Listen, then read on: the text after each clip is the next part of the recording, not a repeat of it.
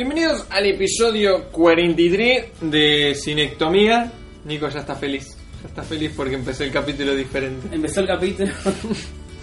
¿Cómo estás, Nico? Muy bien. ¿Estás bien? Sí. Qué bueno. ¿Cómo estás, Lau? Confiata. ¿Cómo te trató el otro continente? Fantástico. Qué bueno. Italia. Y en otro continente. Es otro continente. Por si no sabías. Sí. Yo no sabía, ahora me enteré. No, bueno, pero no habíamos dicho que se iba a Italia. Ah, estuve en Italia.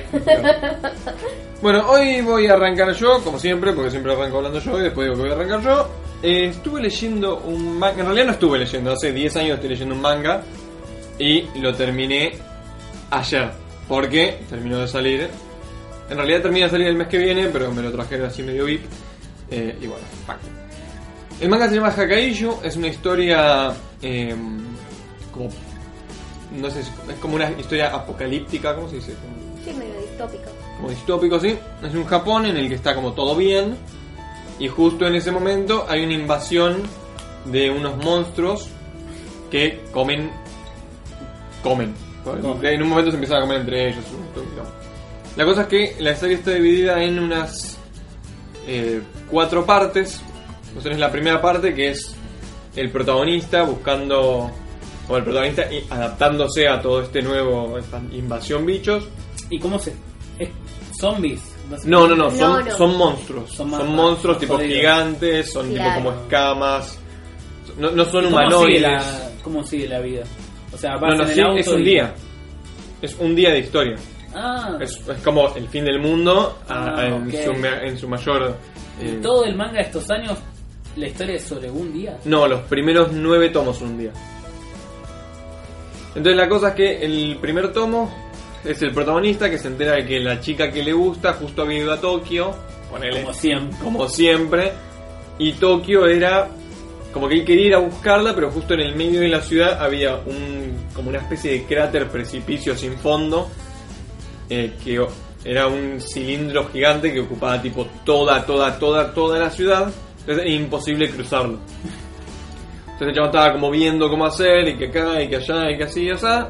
La cosa es que la primera parte, digamos la primera como saguita, termina como el culo y arranca en el, di- en el momento cero del lado de la mina. Y te cuentan toda la historia de la mina. Eh, después ellos dos se encuentran. Entonces sigue la historia en una tercera parte en la que son ellos dos. La continuación que es muy gracioso porque cuando... Sí, Pero está todo lleno de monstruos. sí, todo. Y son monstruos gigantes, es imposible. O sea, como que son monstruos gigantes y monstruos más chicos. No. Pero como que no, no son combatibles, no son matables, digamos. O sea, tampoco tienen armas, pues son adolescentes. Y aparte, la armada no los deja salir de Japón. Entonces como que los tienen a todos como encerrados en la ciudad para que si logran como... A la gente, no, ¿por qué no la dejan salir? Porque lo vieron.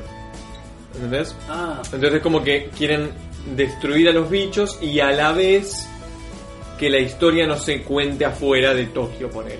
O donde sea, bueno, no me acuerdo si era Tokio. fue como Godzilla un problema de unos científicos del gobierno. No, no. Por ahí lo dicen al principio, pero yo lo leí hace como 10 años. No me acuerdo cuál había sido el conflicto. Era como que los bichos habían estado durmiendo toda la vida, o hace un montón, en el centro de la Tierra, y habían despertado. Eh, bueno, la cosa es que. Si no me acuerdo mal, tampoco es que tenga mucha posibilidad de salir. Porque toda la ciudad había como un gran círculo profundísimo de kilómetros que tu persona normal no puedes cruzar. Claro. Entonces también está eso. Más que no solo contenidos por la armada, sino lo pueden directamente. No sé si hay gente que llegaba al borde o algo así, es cuando te Sí. lo muestran. una pantalla así mostrando toda la ciudad y es un círculo gigantesco que son kilómetros profundos. O sea, imagínate como una isla, que no sé cuántos kilómetros separan a, a Pero esa tenés parte. todo alrededor de la ciudad. Exacto, la ciudad quedó encerrada ahí que ¿Y hasta cómo donde entras y se cortó. O sea, hasta donde yo había leído, era como que algo pasó y se, se hizo ese agujero alrededor, como un anillo.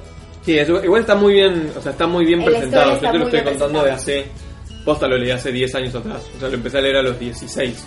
Sí, yo hace tres me leí Claro. esa parte y no, no la tengo clara, pero me acuerdo la imagen, la imagen te impacta. Porque eso, si intentan salir, intentan matar y cuando llegan al borde hay un abismo. Y no vas a poder saltar porque te hablo kilómetros hasta, el, hasta la contraparte del resto del planeta y tú estás ahí, eres una isla. Es muy groso porque, aparte, los bichos son realmente monstruos. Pero no son unos monstruos que te los puedo comparar con otra cosa. Son monstruos, no, no es un Godzilla. Cloverfield. Mm, no me acuerdo el bicho de. Cloverfield igual. Pero no, no, son como ponele. Como bichos de, con escamas, todo lleno de escamas, pero por ahí hay uno que es como un gusano hecho de escamas. ¿Entendés? Y después hay otros que son como si fuera, no sé, un Scyther de Pokémon con escamas. Como que lo único que tienen en común son casi todos, porque después aparecen como otros. Pero como que todos son bichos escamosos y son todo lo, o sea, como que el chabón hizo todo lo posible para que no sean humanoides. Y está muy bien dibujada. Sí, está muy bien El- hecho. El nivel de detalle es fantástico. Las primeras dos sagas están re buenas, después como que hay una tercera saga que arranca y es una protagonista diferente y está en un lugar que está todo bien, pero como que se alimentan de bichos, como que comen a los bichos y la mina dice no, porque yo me quiero ir, quiero salir al mundo exterior y la cosa es que hicieron como que son 30, eh, 25 años después, como que los sobrevivientes se fueron al centro de la Tierra a vivir, a poder vivir y nadie puede salir no se puede. Y cada, cada tanto aparece como uno que otro bicho. Entonces la mina dice como no, afuera es más seguro, más seguro porque los libros cuentan, que bla bla bla. La cosa es que la mina eh, empieza a darse cuenta que la gente que... No me acuerdo si empieza a darse cuenta o como que pasaba, pero no te quedaba otra, porque era lo único que había para comer, que a medida que vos vas comiendo bichos, como que te vas transformando en uno también, como que las células, claro, como que las células te, te invaden, ponele. Qué raro. Entonces la mina de repente se da cuenta de que su pierna es un bicho, pero como que a veces sí, a veces no, no es que todo el tiempo es un bicho. ¿Pero estaba flasheando o No, no, no, no, no, paso, paso. La mina sale y em, como que el mundo está hecho mierda, o sea, está todo hecho mierda y empieza a buscar, em, se encuentra con unos chabones y le dicen que hay una máquina de clonación, no sé qué, como esa parte me veo como que no le presté mucha atención porque era bastante aburrido.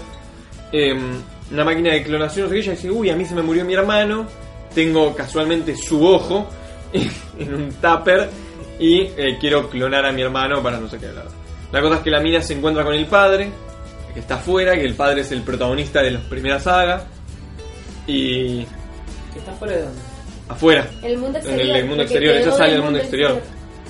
¿Pero no estaban los monstruos afuera? Sí, pero él es como recapo Ah. y tiene un montón de am- Ah, no, no tiene un montón de amigos recapos. El chabón es el dueño de la máquina de clonación y es tan capo que se clonó miles de veces y se hizo un ejército él solo de él mismo para combatir a los bichos. Pero después hay otra especie de, de no sé, resistencia que son otros humanos que quieren robarle la máquina Para hacer un super ejército. no, para revivir al Mesías.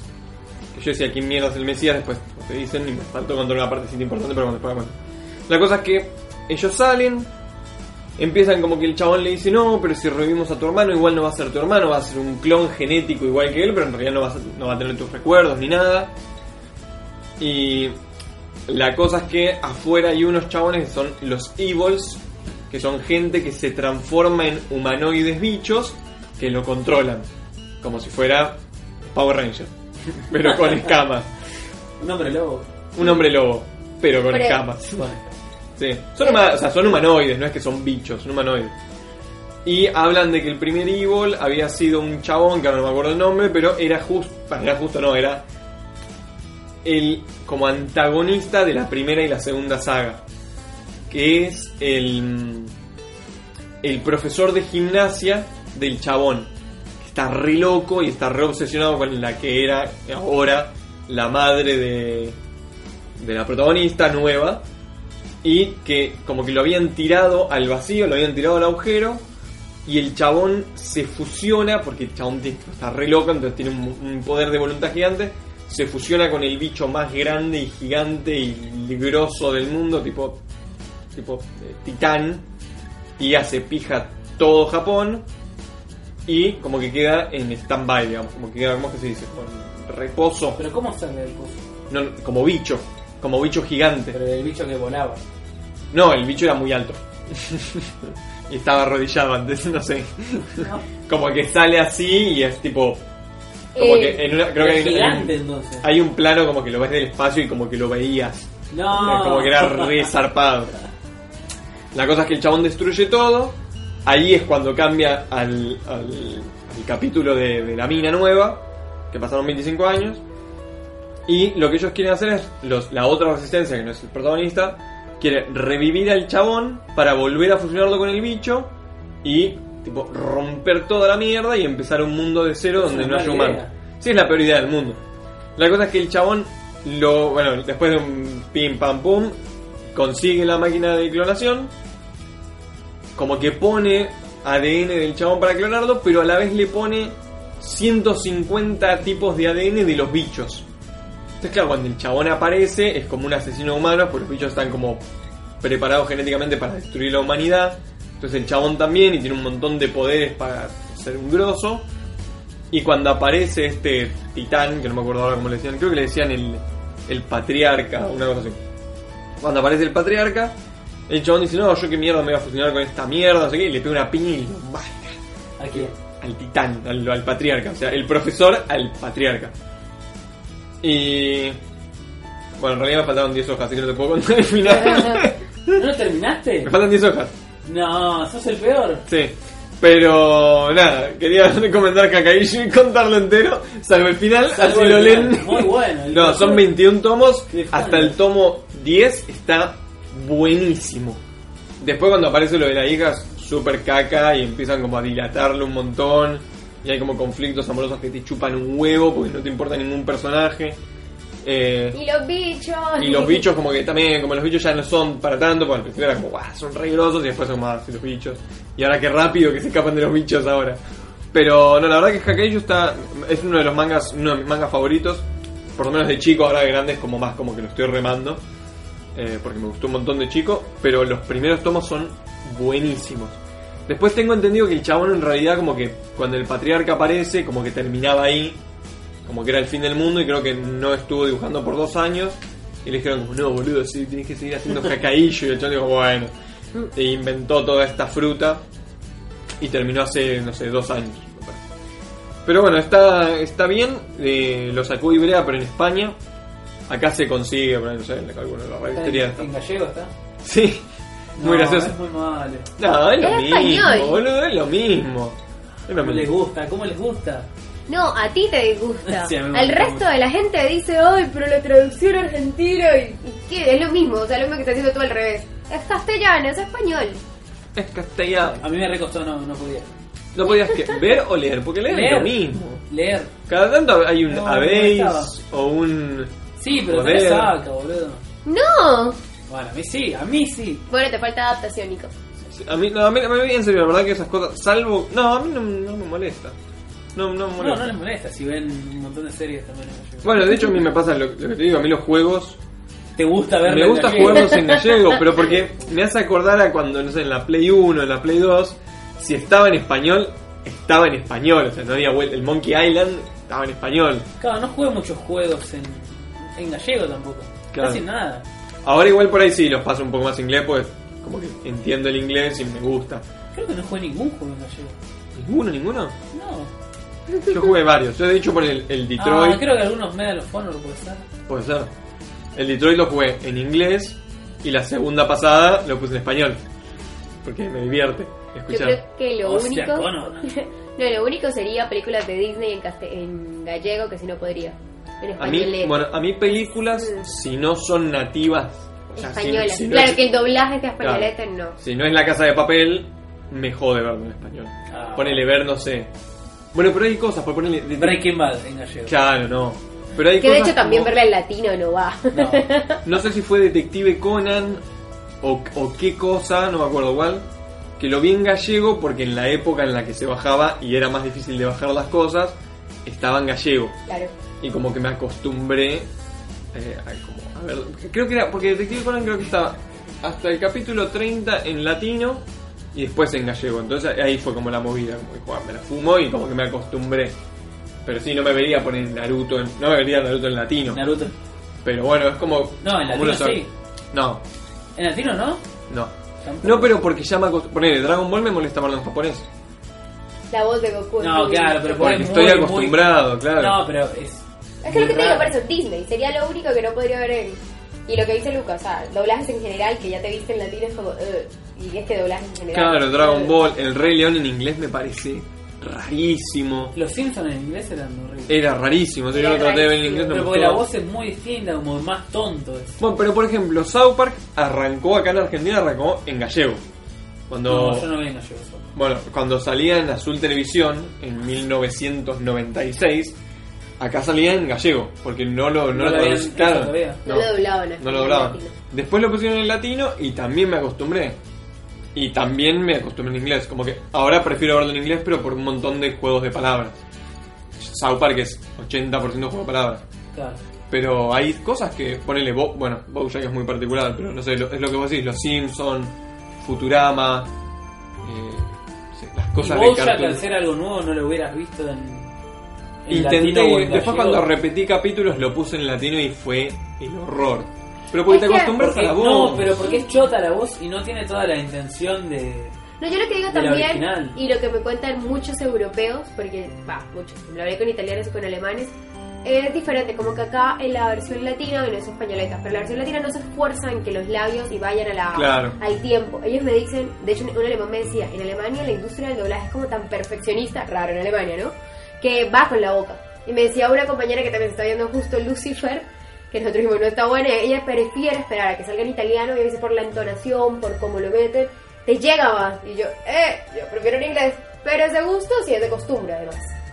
Eh, es muy gracioso porque el otro día estaba viendo entre los resumos y nomás de, de Los Increíbles. Y yo me había olvidado completamente que Los Increíbles en Argentina llegó en argentino. Matías Martín era uno. Matías Martín, El eh, Coco Silly. eh, creo que Nancy Duplar a la madre. Y era como súper raro. Y, y lo veo en el de los resumos y nomás y es o sea, súper. Yo no lo bizarro. recuerdo como algo que me haya molestado. No, y pero no lo volví a ver. chicos. Claro, bueno, y la busqué y no la encontré. Quiero ver si la encuentro en argentino porque quiero, quiero que Lau la vea en argentino. Antes de ir al cine a ver. La Pero es una re mala idea, porque no es que las dos la hicieron en argentino. ¿no? La sacaron. No, bueno. Pero en un momento como que querían empezar a Sí. doblar cosas Sí. y por ahí de dibujitos sí, hacían muchas cosas y... Yo calculo que debe haber sido alguna productora que dijo, che, en vez de doblar las cosas en México, doblémoslas acá. Así Salió vende como- más. Claro, y salió como el culo. Igual les fuera bien a los increíbles. en, en el mundo le fue re bien. a Le los fue re bien en todos lados. sí, No, sé, no pero no, no- la gente acá ahora la compras en Musimundo y está en latino.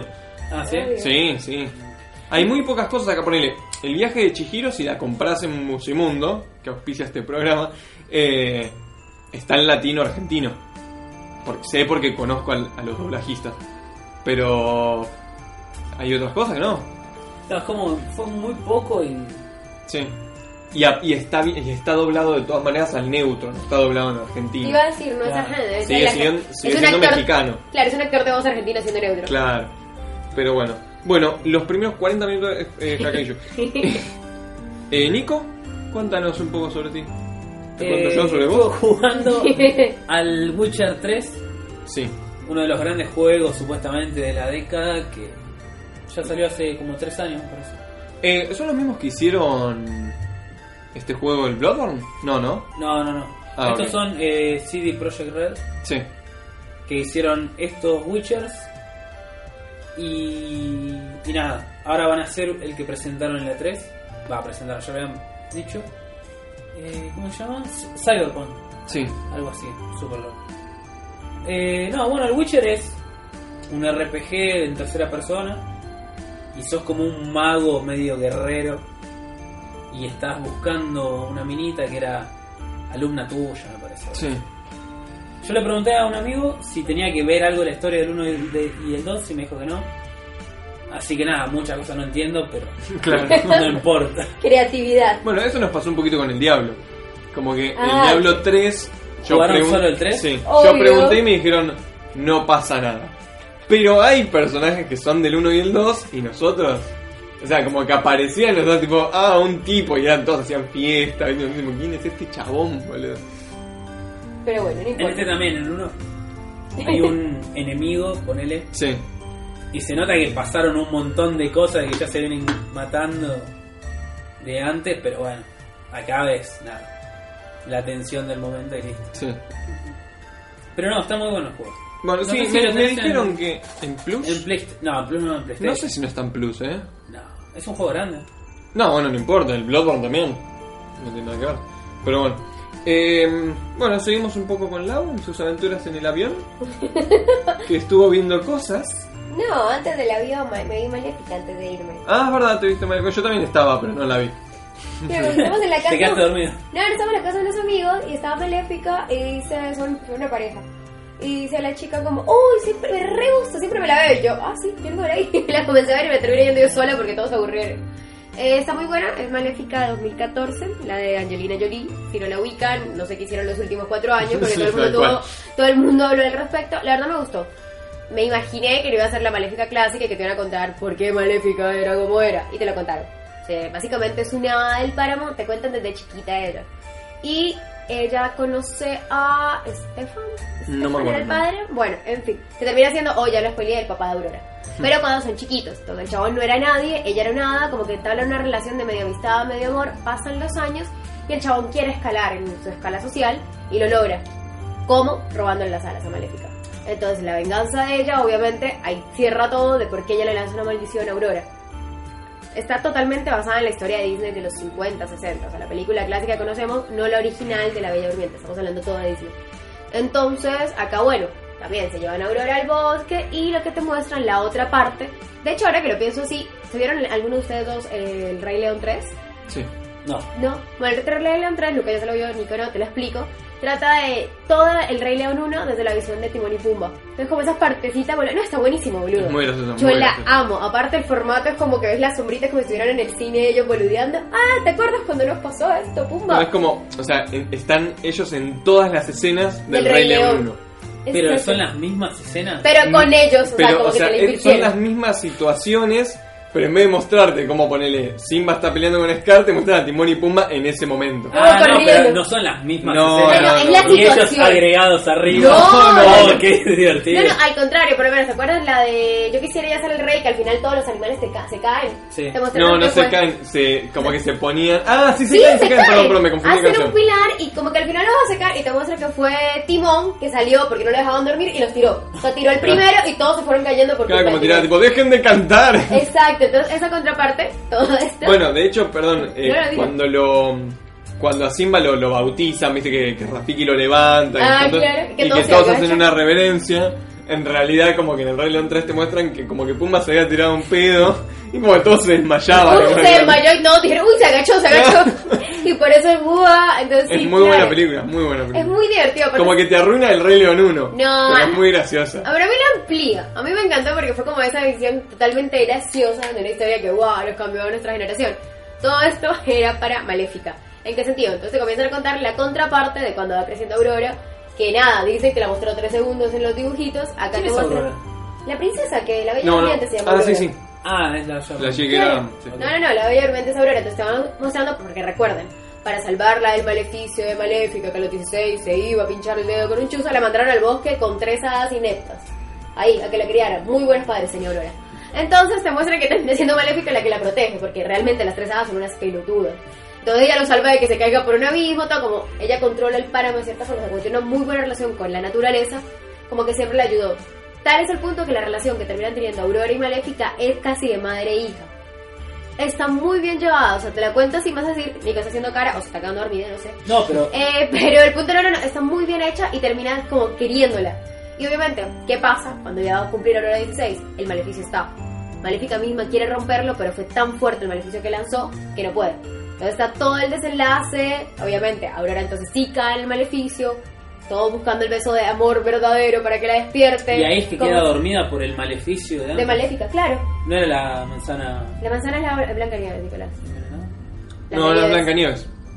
Blancanieves La Bella. Durmiente y Blancanieves Son Eh, dos historias diferentes. Pero Blancanieves muerde la manzana. Sí, claro, se pero la la la madrastra. no. ¿Y queda durmiendo? Sí. En realidad quedaba medio muerta, pero como solo le dio un mordisco y no la manzana completa, por eso la pueden revivir. Ok. ¿Ok? Y también tiene los igual, igual, ojo, a mí me pasa lo mismo. Blancanieves y la Bella Durmiente, Pero chicos, una es morocha y la otra es rubia. sí, no sé ni cuál es rubia ni cuál es morocha. No, Morocha es Blancanieves. Bueno, ahí al menos Kidman. La otra creo que ni la tengo, ¿viste? A mí me re gustaba, porque aparte también me re gustaba el príncipe. Claro, bueno, de hecho, ahora que lo estás contando y ahora que lo estás contando vos y que Nico lo preguntó, yo también estaba seguro de que estábamos hablando de Blancanieves. Estaban Y reconfundidos. lo que pasa es que para mí, por ahí es porque nosotros somos nenes y, Y en puede esa ser. época era. Los nenes, claro. Yo me acuerdo de haber visto Blancanieves, me acuerdo de los enanitos, que por ahí los enanitos como que se tenían más pegados. Claro. En cambio la Bella Durmiente como que no tiene nada, es una mina que está durmiendo. Claro, y está el Entonces no tiene. pero. Bueno, yo no sabía que había un dragón. Claro. Entonces, como que no me queda claro qué, qué, qué es, digamos, lo que la diferencia del resto. Entonces, ponerle Pocahontas. Eh, es Pocahontas. no se me ocurre cómo compararla. Pero como que los los enanitos, claro, como que los enanitos son los que me hacen pensar en Blancanieves. No, lo que pasa también es que Disney, ahora que lo ponen así, cierto, dur- se durmió la princesa Finn, dice Blancanieves o la Bella Durmiente, que es la historia original de Blancanieves de la Bella Durmiente primero es returbia. Segundo, tiene 100 años, que Disney te lo mató. O sea, Claro. ella se, se pinchó con el chuzo, se murió, se quedó y viene el príncipe y la salvó. Fin. No, en la historia original pasaron 100 años en que todo el castillo que había en el maleficio, todo el castillo se durmió, todo el castillo que envuelto en un bosque y la gente comenzaba a buscarlo como diciendo, ¿es real o fue toda una mentira? Hasta que llega el príncipe y lo encuentra.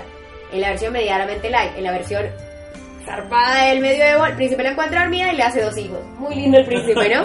Pero bueno, volviendo a Maléfica. Eh, espera, antes. eh, ella se pincha, ella era la que hacía como. Ah, no, ese es el de. mm, No, el de Spelunky. El de Spelunky. El de Spelunky. No, no, el de. mm, Rumpelstiltskin. El de Rumpelstiltskin, no, me, porque ella se pincha también. La de Rumpelstiltskin también se pinchaba. Ah, uff. Como que todos los cuentos como que están... tenías que darle una gota de sangre, ¿no? No me acuerdo, pero en Rumpelstiltskin él Como creo para que hacer el trato. una Pero cosa claro, así. pero eso era para tener el bebé, porque ella como que se logra casarse con el príncipe, después logra tener un hijo. No, algo pero así, ¿no? ella, ella usaba una máquina de, de hacer cosas de paja, me parece, de mimbre o algo así o no. Ah, claro, para hacerle oro. Claro. Es que de y- hecho sí, es el mismo uso. Y el chabón solo- había puesto como de truco, tengo entendido, pero no me acuerdo, no me acuerdo en serio. De truco que entre todas las, las- los hilares de paja o lo que sea que usara, Claro. una aguja que si ella se pinchaba, se quedaba dormida o se moría o perdía la voz o algo. Uy, no, que yo me acuerdo de Rumpelstiltskin. Lo que pasaba es que la, la chica tiene un padre muy mentiroso, ya era re pobre. Y el papá comienza a decir, ah, mi hija es tan buena, tan buena, que todo lo que toca lo hace oro. Pero era un papá borracho que no tenía ni idea de nada. Entonces el rey termina creyéndoles, la encierra a la a todo lo que hace con paja lo vuelve oro. Entonces la mina llora tanto, ruega tanto que aparece Rumpelstiltskin y le dice, bueno, permito que me des algo de valor. Entonces como que ella le da un collarcito que tenía. No sé qué. Y al final, para el último trato, porque el rey era un avaricioso de mierda y quería toda una habitación llena de, de paja, le dijo, quiero todo esto oro. Él le dice, bueno, me das a tu primogénito. Entonces la mina cierra el trato con él, con el primogénito. Se casa Sí. con el rey, tienen el hijo y ahí es cuando viene toda la historia de que le dé, que si con tres intentos, si ella logra encontrar el nombre de él, porque él nunca les había presentado, Claro. Eh, él le deja el primogénito, o si no se lo lleva. Ah, claro, porque el truco de Rumpelstiltskin era ese. Si claro. vos le decías el nombre, podías Termina. como cancelar el trato. Exacto, y lo termina, le termina salvando un ciervo que lo encontró ya en el último intento cuando Rumpelstiltskin estaba seguro que se llevaba al bebé, porque se lo iba a comer, creo, de hecho. Recuerden, medio toda la gente terminaba muerta o comida o violada. No había muchas opciones. Entonces, él- ella lo... Nada, le, lo caga en realidad, pobre Rumpelstiltskin. O sea, le dio todo lo que la mina le pidió Es que, y bueno, ella pero le cagó el trato. Rumpelstiltskin igual es medio garca, porque en realidad lo que él tiene. Bueno, no sé ahí, pero por ejemplo, en Shrek, Rumpelsti- Rumpelstiltskin lo caga. Es como que le dice. Es como. Como. mm, Esta Es que es el película. malo, te lo ponen como el malo. Claro, no, pero digo, es como el, como el diablo, al diablo con el diablo, que es como vos puedes pedir un deseo, Y siempre viene con pero Hay una contraparte. todo lo que, o sea, lo que vos decías en realidad no es lo que crees. Como la mano del mono de Homero. Claro. Bueno, Que viene un, deseo con una maldición. claro, Claro. Que todo claro. le sale mal. Exacto. Bueno, volviendo a Maléfica, Sí. porque nos desviamos un montón. Nada, Aurora cae dormida y al final el beso de amor que realmente la despierta es el de Maléfica. Entonces, como re bonito. La verdad me gustó el giro. Yo dije, ¿cómo van a arreglar? Porque, ustedes no se acuerdan, pero las chicas sí nos acordaremos. eh, Maléfica se vuelve un dragón y la termina matando al príncipe en la versión de Disney. Entonces yo dije, ¿cómo lo van a arreglar acá? La verdad lo arreglaron re rosa, pero me gustó. O sea, fue entretenida. De hecho, ya está confirmadísimo Maléfica 2. Vamos a ver qué onda, qué pasa con esa, pero la 1 me re gustó.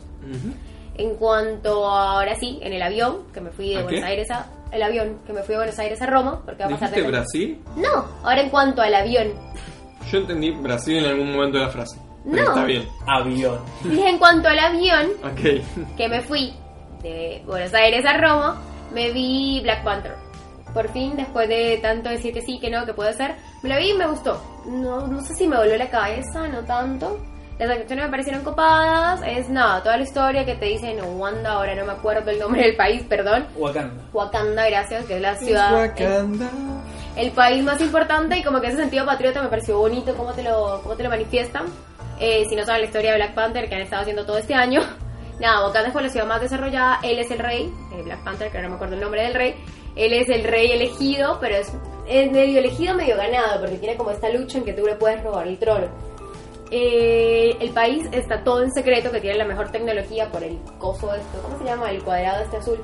El Tesseract, no. Era, no, pero no sé si es el tercero. Es un tipo de elemento que ahora no me No, acuerdo. no, no. Es, es el metal que Claro. usaron los yankees para hacerle escudo Al al Capitán Capitán América. América. Ahí hicieron toda una civilización. Claro, que está súper desarrollada toda la tecnología a un nivel supremo, pero ellos lo tienen en secreto. Entonces, nada, comienza a haber un problema, comienza, hay gente que obviamente a lo largo de la historia se ha dado cuenta que tienen esto, entonces como que quieren robar, y aparte, hay medio un personaje que termina siendo el primo del protagonista, que se crió afuera, pero es hered- o sea, posible heredero, porque también el nieto del rey, lucha con él y termina como estando como el antagonista, el protagonista, viendo qué onda con el país, ¿cómo se llama? Wakanda. con Wakanda. Me gustó, la verdad está entretenida, es de acción linda, o sea, está muy muy bien llevada, los actores todos impecables, vestuarios, efectos. Entonces, nada, creo que ya de Black Panther se ha hablado un montón, así que no me parece hablar tanto más. ¿Volvieron a ver eh, Infinity War? No. No, ni un pedo. No les interesaba nada. No. No, no, para nada.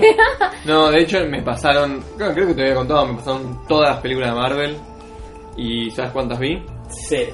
No, la Liga de la Justicia, que la pasaste mal. Ah, No, sí, bueno, pero pero eso eso es fue de pedo. Es. Ah, es de Es C. de la otra. Es de C. Claro, eso es de C. La vi menos una, porque Claro. yo vi una de otra franquicia. Exacto. No, no, la verdad Black Panther me gustó, eh, pero la puedo resumir en eso, un príncipe Sí, era la historia de origen de, de Black Panther. de Black Panther que no te lo habían mostrado en, Claro. Hasta ahora, en exacto. Civil War.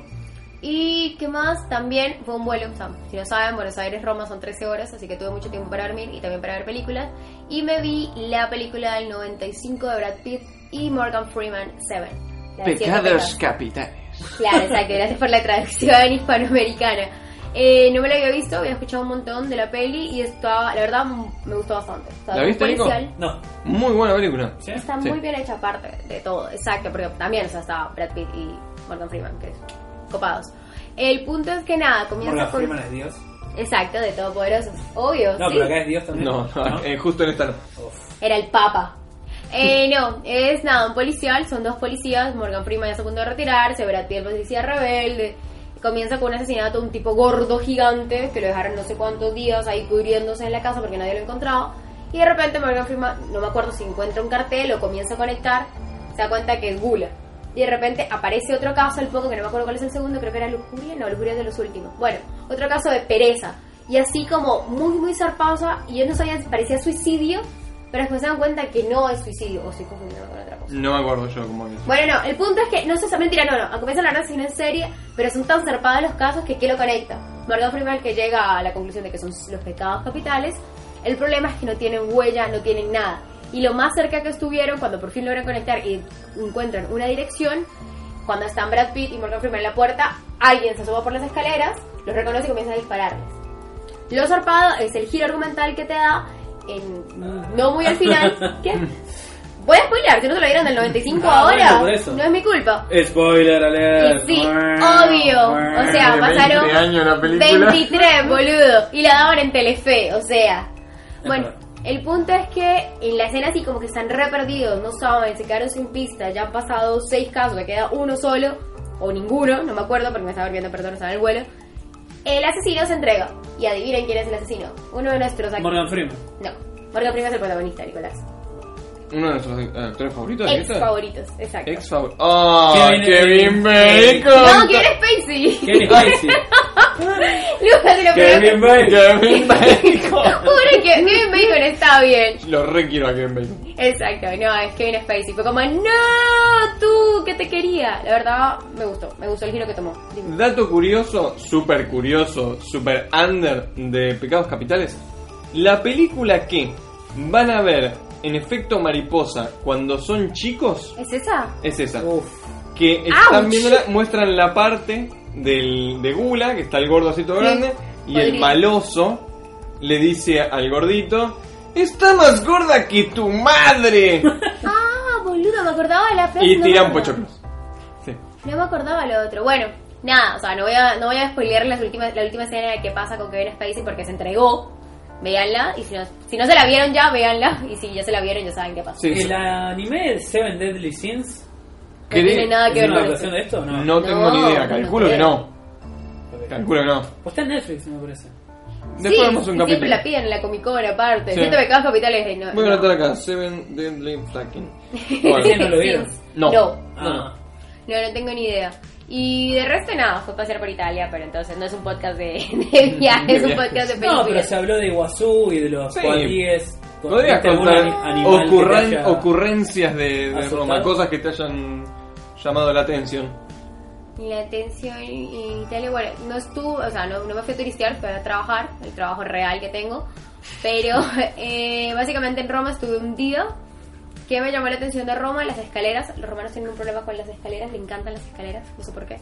Eh, ahí lo invertido acá, no sabían, les comento, porque mucha gente dice, no, es cierto que es al revés. Sí, ellos están en pleno verano en junio, así que me quemé, me quemé un montón al sol, el coliseo. Ah, bueno, ese fue un momento semi-hollywoodense.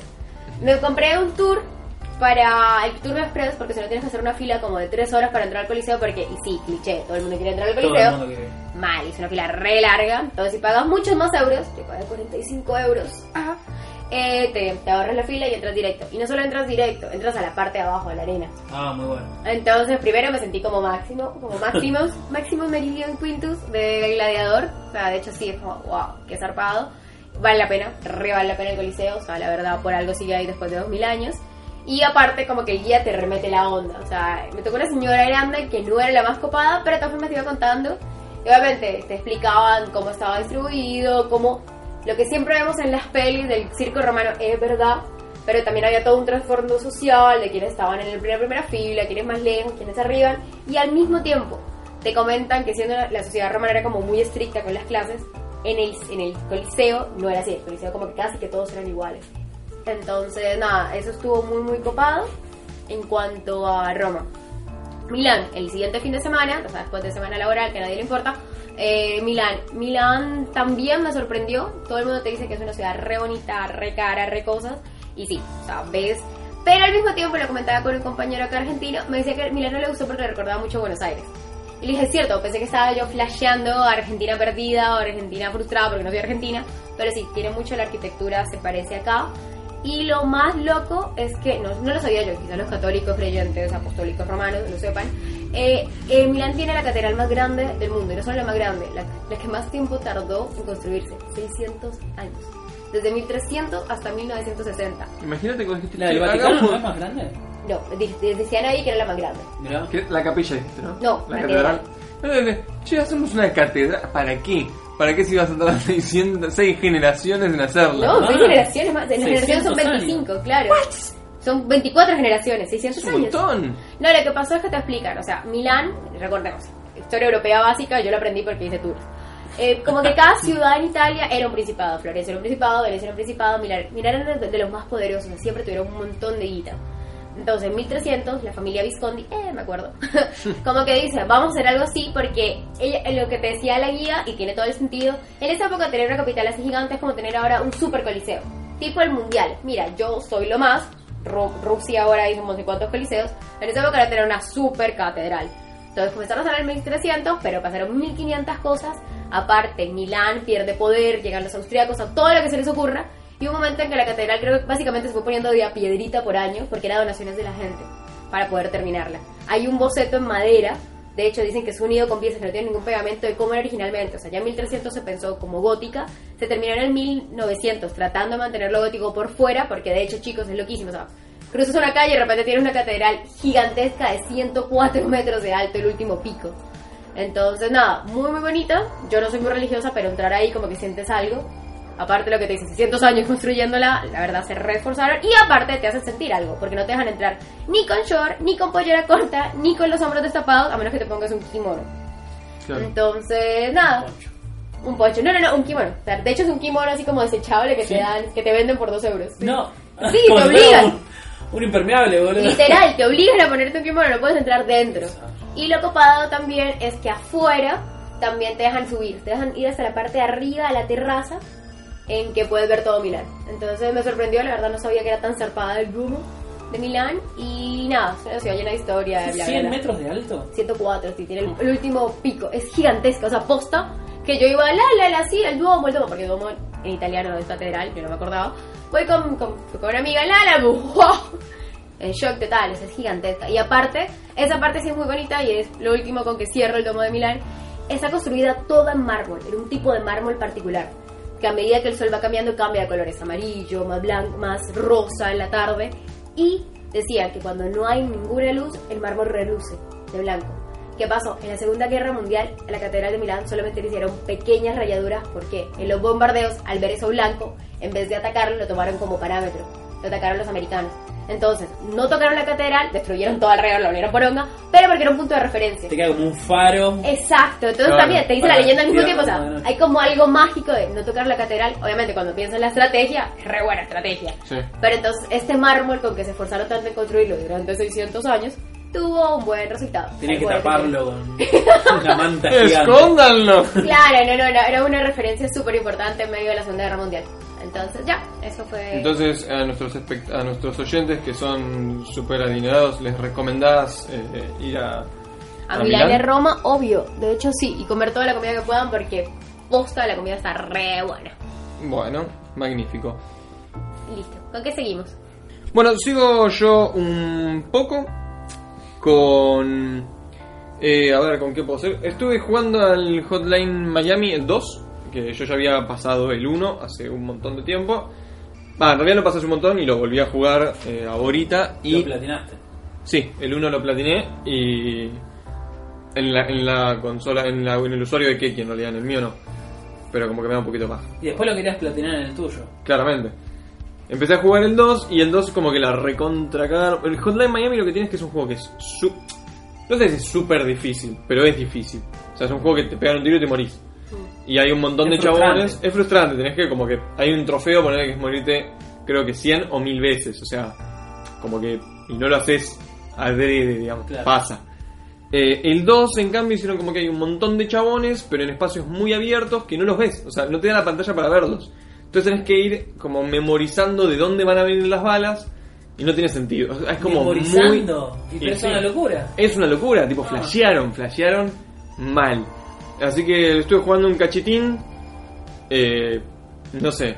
No sé ni por qué estoy contando esto, porque la verdad que no me gusta ni un... O sea, como que me re decepcionó. Me pareció que el Hotline Miami 1 era buenísimo. De hecho, esto no tiene ni máscaras.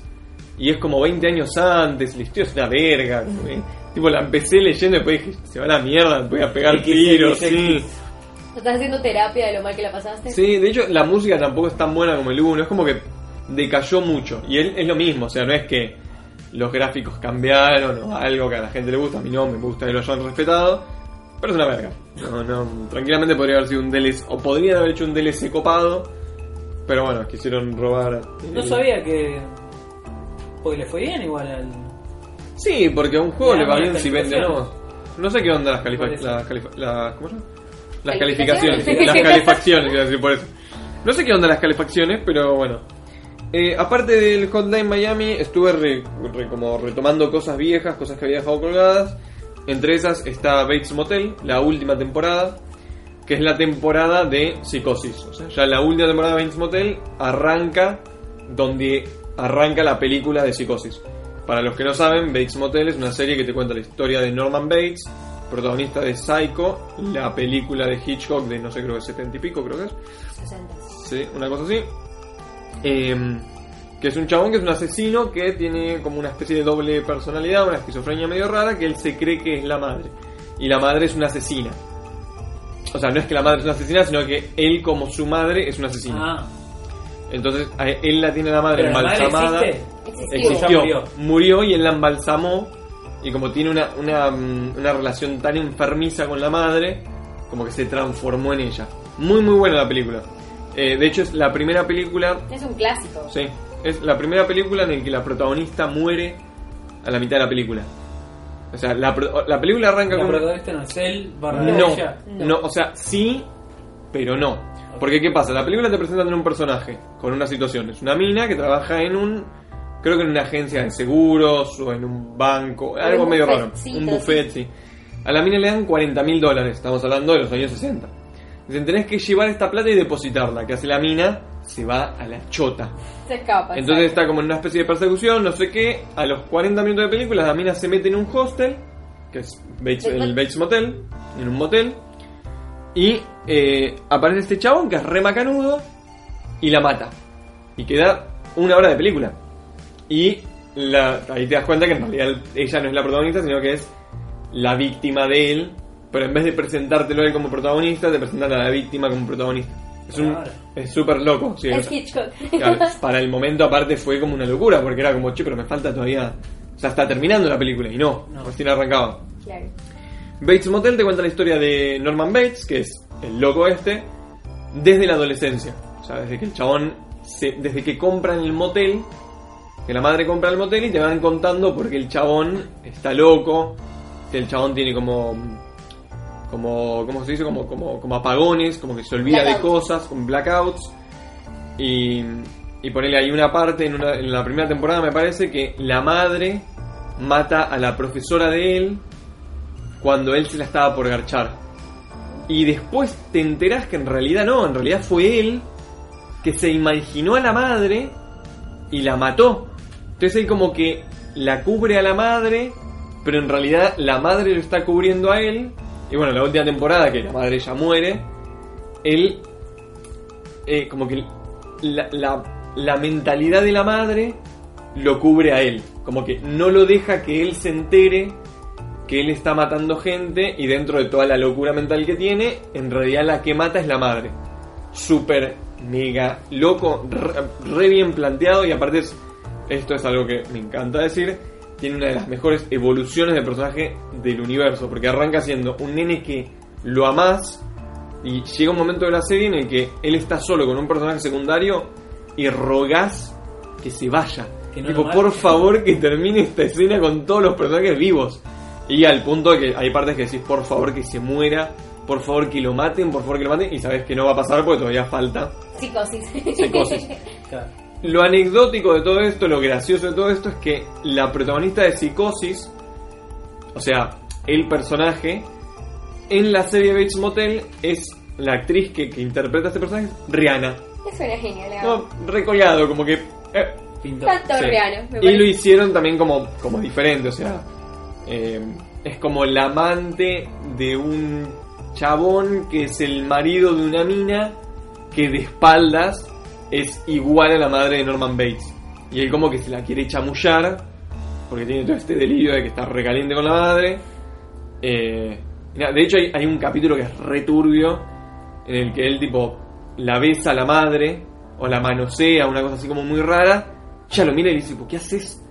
Tipo, sos un enfermo. Y ahí te das cuenta que en realidad la relación enfermiza que tienen es es más de él que de ella. Ella es tipo Claro. súper mega hiper recontra sobreprotectora, Y lo... pero él está como demente Claro, ya está mal. y como tiene una sobreprotección de ella, tipo, zarpada. Muy, muy buena serie, muy buena.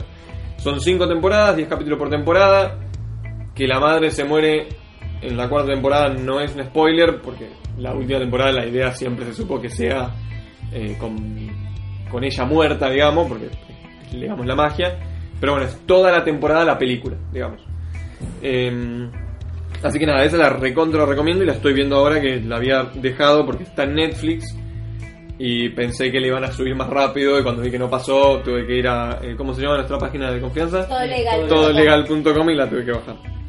Eh, aparte de eso, vimos con Lau y con Agus eh, Riverdale, que El es episodio... el episodio 1, que es la serie del año, la mejor serie del mundo, todo el mundo viene y te dice, boludo, no sabes lo que es esta serie, La nueva una locura, la nueva Bojack, y la verdad, me pareció una verga, No. no, pasó nada, es como una, una serie teen, Muy teen. muy teen, Que pero... tus, tus neuronas de adulto los va matando. No, no, pero pasan cosas que... Se van apagando. No, sé, que no sé si a vos te pasó, pero como que te miraba y sentía que te estaba pasando lo mismo, que hay escenas y diálogos que te dan vergüenza. Ah, no, hay diálogos realmente que. ¿Qué?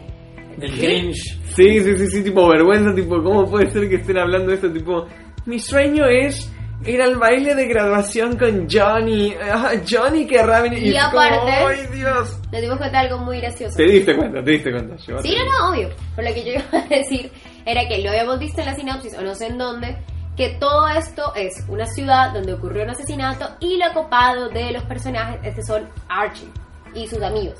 Cuando dije eso, le digo a los chicos, sí, es Archie. Y me miran Lucas y Agustín, ¿quién es Archie? Nico, ¿tampoco sabes quién es Archie? La del cómic. Exacto, el cómic Yankee. súper famoso. Sí. Bueno, él sí ya sabía dónde salieron las Pussycats, incluso Sabrina la bruja adoles- adolescente. Entonces, eso es lo loco. Está Archie con Betty, con Verónica, con todo su squad en esta situación en que acaba de morir un chabón y eso fue lo que pasó en el primer episodio. Y no Claro. vimos nada más. Pero después, ter- o sea, arranca como una comedia boluda. No, No, no, es un drama. es un drama teen. policial o... Medio, no, Es un drama adolescente. Exacto, debe ser algo como Pretty Little Liars. Claro. Algo así, que hay un asesinato, pero todos somos teen y todos somos... Ay, eh. Pero la gente la aprende. Yo cuando estaba por terminar dije, Bueno, por no. fa- Sí. No, no, no, yo iba a decir, también lo vimos solo el primer episodio. Claro. Yo lo que le decía a los chicos es, por ahí está terminando el capítulo y pasa algo que decís como, ah, es una gran introducción de personajes. Pero como que lo único que pasa, o sea, la serie arranca con el asesinato, con la muerte de este pibe, o la Desaparición. de este pibe. Y el como el de Claro. todo. Y el capítulo termina con que le encuentran el cadáver y tiene un balazo en la cabeza. Pero la verdad que, o sea, termina como arrancan los primeros 10 segundos de Twin Peaks. ¿Entendés? Y Twin Peaks la rompe y es lo mismo, es un asesinato que arranca en una ciudad súper chiquitita en un lago. Entonces me parece como que por ahí es lo que decimos, es el primer capítulo, Por por, ahí ahí después está la, buena. por ahí está buenísima. Porque ahí te planteo nada más lo que... Habría que un- ver un segundo, un frase, tercer capítulo como mucho. Y si ahí no repunta ya fue. Pues son 10 capítulos, no puede ser. O sea, no me puedes decir que al, noven, al noveno capítulo se pone ¿Son buena. 10 capítulos y termina o...? No, creo que hay unos, de- va- Creo calculo que va a haber una segunda temporada. Pero te da un buen cierre. ¿Y qué sé yo? Nico, lo vimos en el primer episodio. ¿Cómo voy a saber si te estoy diciendo que es el primer capítulo? Pero bueno, nada, eso, Riverdale, eso. Eh, por otro lado, eh, esto es como hay que contarlo, porque nuestro podcast también es de videojuegos, a pesar de que hemos hablado un montón de videojuegos como si no lo hubiéramos hecho. Eh, hoy, por fin, eh, el Pokémon Go se dignó, Niantic se dignó a sacar el sistema de amigos e intercambios. No, Nico, todavía no se puede pelear. No se puede pelear. Paso a paso, en un año seguramente se va a poder. Estuvo en tres. Sí. Eh, como Ruiz está ¿Hace acá. cuánto salió? tres. Tres años me parece. 2015, ¿no? 2015.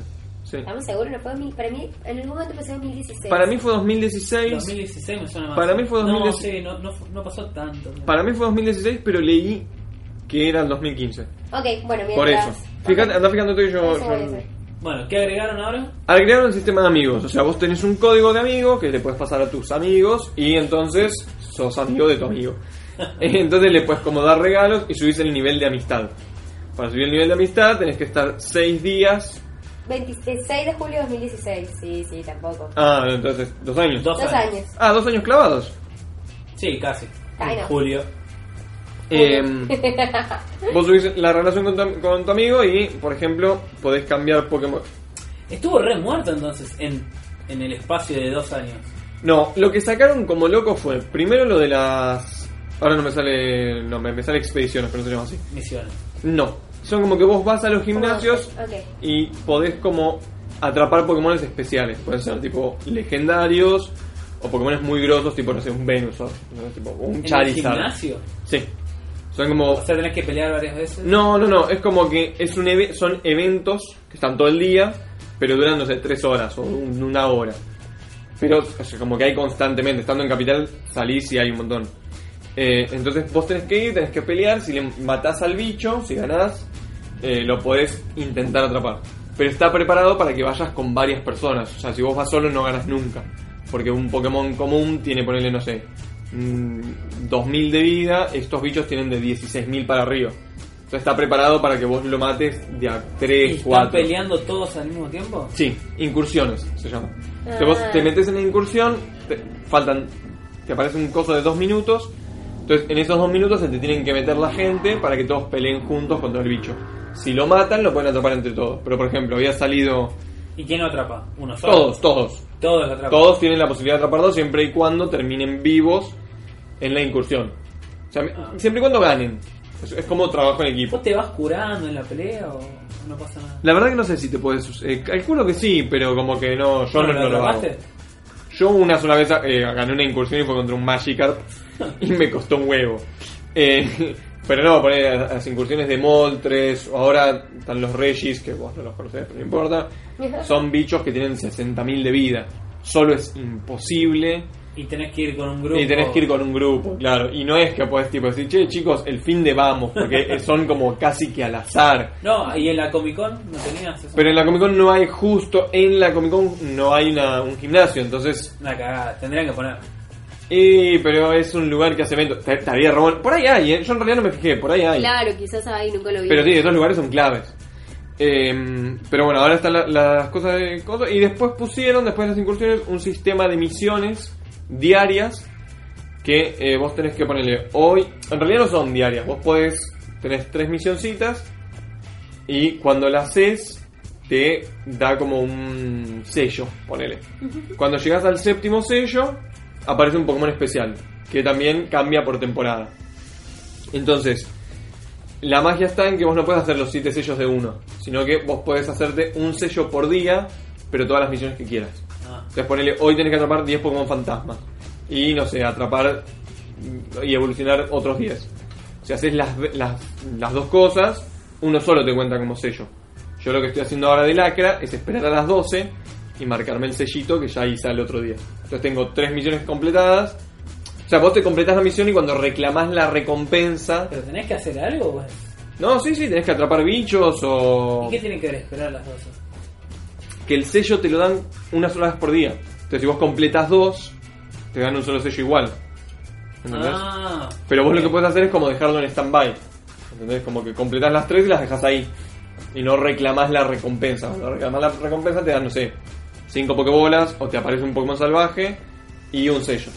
¿Entendés? Me pasó algo gracioso que lo empecé a jugar eso, como que me emboló, no me pareció tan divertido. Y lo dejé. Lo volví a bajar ahora. No sé por qué lo volví a bajar ahora. Ah, porque como me cam- cambié el teléfono y ahora tengo un iPhone, puedo hacer con el con el RA, con el realidad aumentada, entonces los puedo ver a los bichos y nada, eso. Pero la cosa es que llegué al séptimo sello y me apareció un Pokémon legendario que no me lo esperaba ni en pedo y lo atrapé, que es un Articuno. Entonces ahora tengo dos Articunos porque esta semana tipo le di al mango. y, y nada, tengo dos Articunos. Y justo, justo, justo pasó esto de que salió lo de las ¿te sirve tener dos?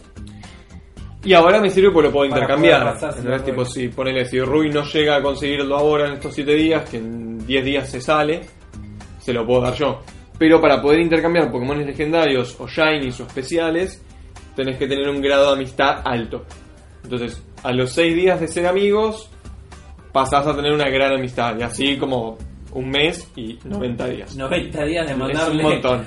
Claro, pues le tenés que mandar cosas, no es que pasan los días y te hacen más amigo, Claro. tenés que como que dar ahí una Tiene que haber interacción en Uy, boludo, te, olvidaste ayer. ¿Qué pasa si te olvidas un día? Y la cagas. O sea, No, no, no, se reinicia. No, no, no, se cuenta. Es Eso como. sería muy molesto. No, está preparado para que vos venís poniendo una vez por semana en 90 semanas. Dos años, boludo, Claro. dos años. Somos BFF. De hecho, el trofeo de oro, pues el Pokémon Go tiene trofeitos. El trofeo de oro de la amistad es tener tres amigos al máximo. Que no es. Yo dije, no es nada. ¿Puedes tener infinitos? No sé, no creo. No creo. Porque los de Pokémon Go, eh, los de ponele, Pokémon eh, Shuffle tiene amigos, pero puedes tener hasta, creo que 20 amigos.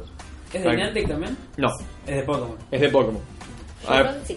pero no, la verdad que no sé qué onda, cómo es. Por ahora no te dice un límite ni nada, calculo que en algún momento va a decir, tipo, no puede tener más amigo pa. Pero Y bueno, es que ¿cuánto no. vas a tener? Es que Si pa- está pensado para nenes y, y aparte que No, hagas man, pero si está negocio. pensado para nenes y vos vas al colegio y tenés 40 pibes y 20 No, juegan sí, Pokémon pero le Go, pones tipo un límite de 50. O sea, para mí 50 está bien. Para mí más de 50 es una exageración. va, hasta te diría es mucho 50. Sí, sí, sí, sí. Sí, es- está bien. es Facebook. Pero sí, yo en realidad no tengo. Ruby juega al Pokémon y la obligué al agua a bajárselo hoy. Otra vez. Porque después se puede armar toda una red de gente que te venda los Pokémon. Bueno, eso es lo que yo pensaba hoy, pero por eso está el sistema de amistad, porque vos no puedes cambiar Pokémon legendarios Con cualquiera. si no tenés una amistad de 90. Claro, y Eso con un es re desconocido. Es re molesto, pero a la vez evita que los niños sean violados, porque viene Spacey. Entonces, No, va- igual lo va a violar. sí, bueno, pero con otra excusa. Simplemente no le va a sacar el Pokémon.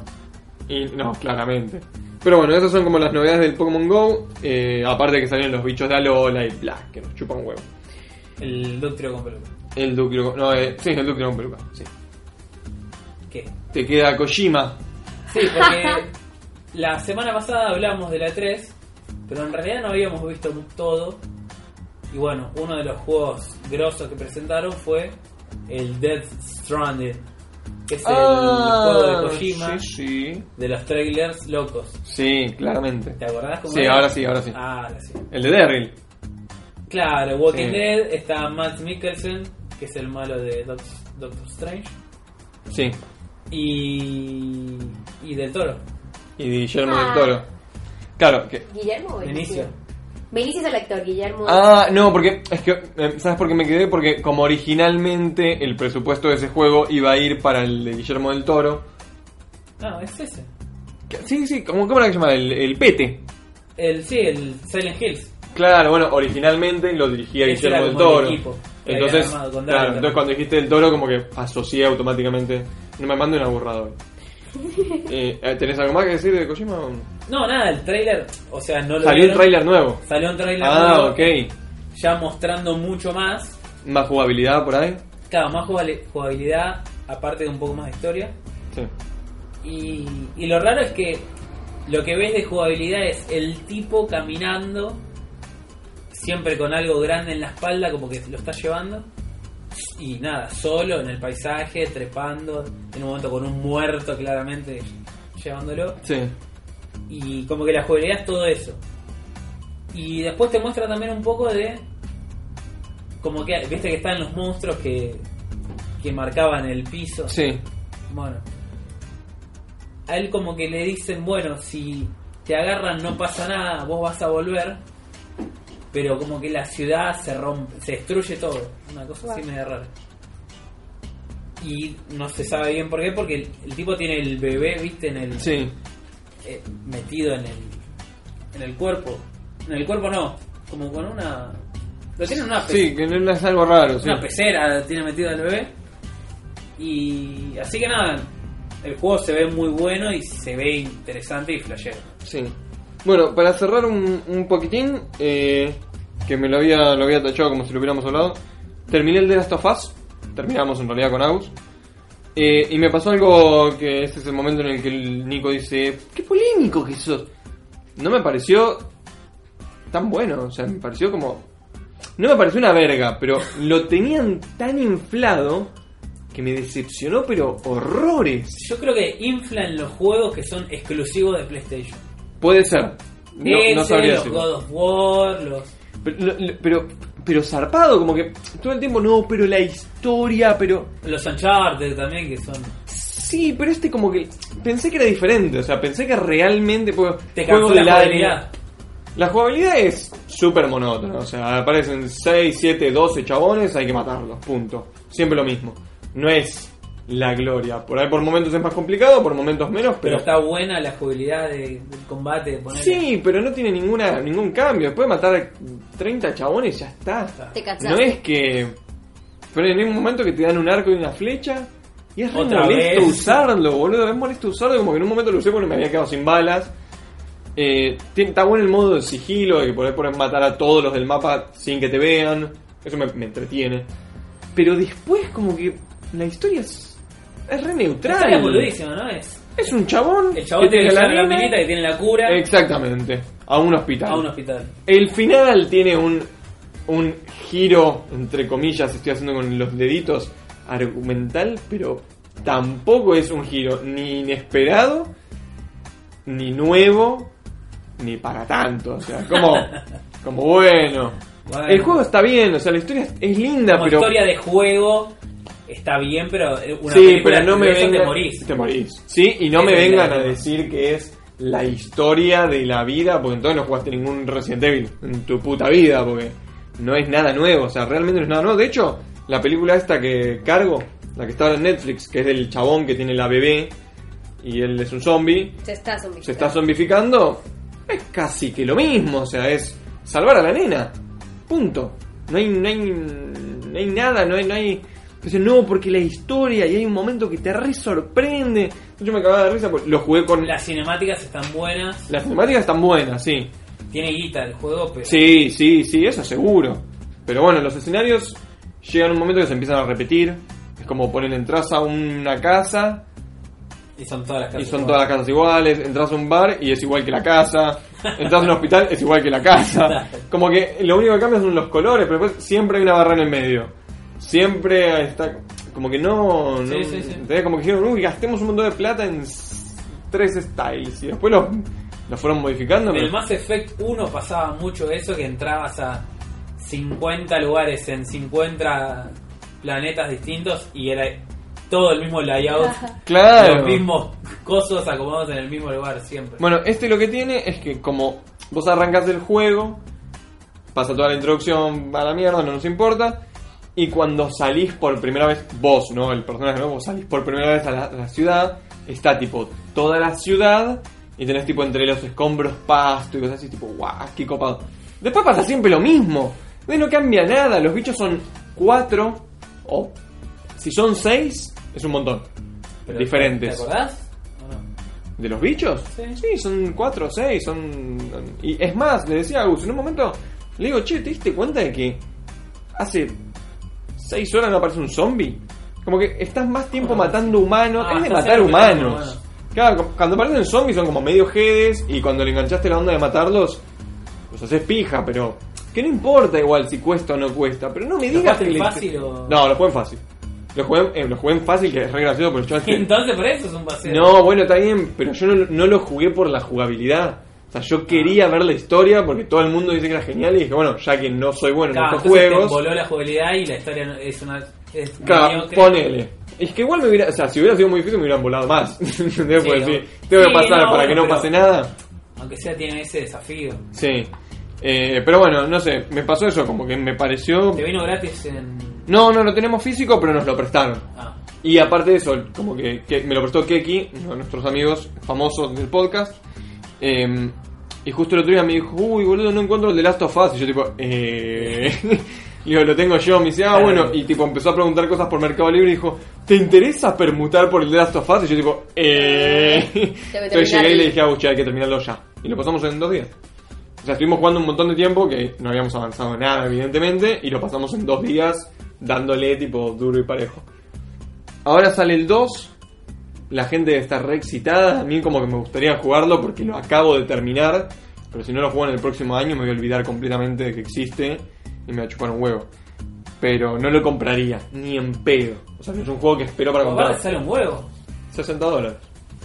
Y bueno. Es un huevo, sí, sí, sí, sí, es un huevo. Pero sale 60 dólares, te, te cuento nomás. Pero bueno, no sé, no, me, me decepcionó un montón, pero me decepcionó por la gente, no por el juego. O sea, te lo habían inflado, lo que Me dices. lo habían inflado un montón, pero me- no, es la no- casa de papel de los no es la casa de papel. No es la casa de papel porque hay una, hay una Play que te viene con el The Last of Us. De no me Debe, mientas. debe haber teles que vienen con la Con- casa de papel. Sí, seguro. Pero bueno, y contestando tu pregunta de la semana pasada que te dije que te lo iba a averiguar. Sí, eh, God of War sale en Nintendo Switch. Exactamente. Y como bien dije, puede fallar.